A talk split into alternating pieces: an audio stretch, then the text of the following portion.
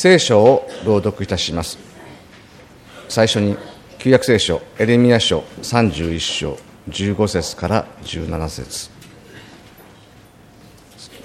旧約聖書の1235ページです。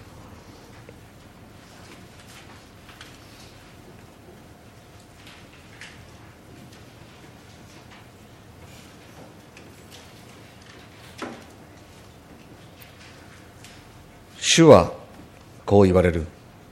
ラマで声が聞こえる。苦悩に満ちて嘆き泣く声が。ラケルが息子たちのゆえに泣いている。彼女は慰めを拒む。息子たちももういないのだから。主はこう言われる。泣き止むがよい。目から涙を拭いなさい。あなたの苦しみは報いられる。と主は言われる。息子たちは敵の国から帰ってくる。あなたの未来には希望がある。と主は言われる。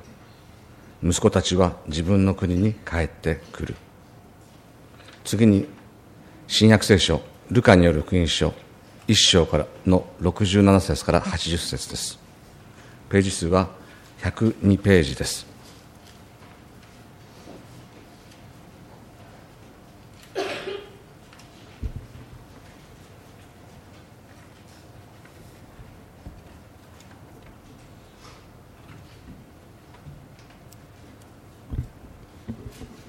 父ザカリアは精霊に満たされこう予言した。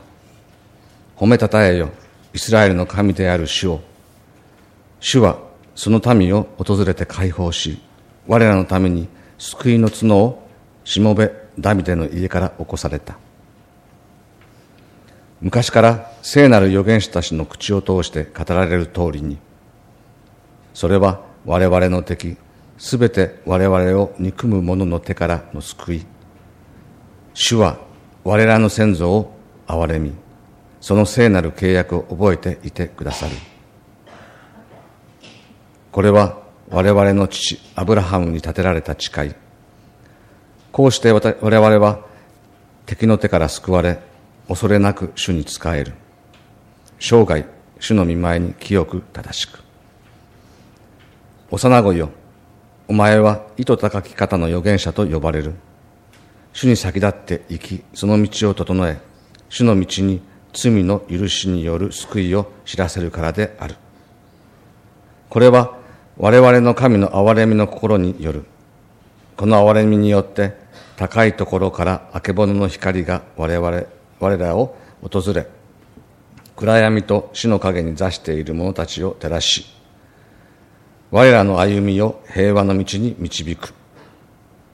幼子は身をも身も心も健やかに育ちイスラエルの人々の前に現れるまで荒れ野にいた。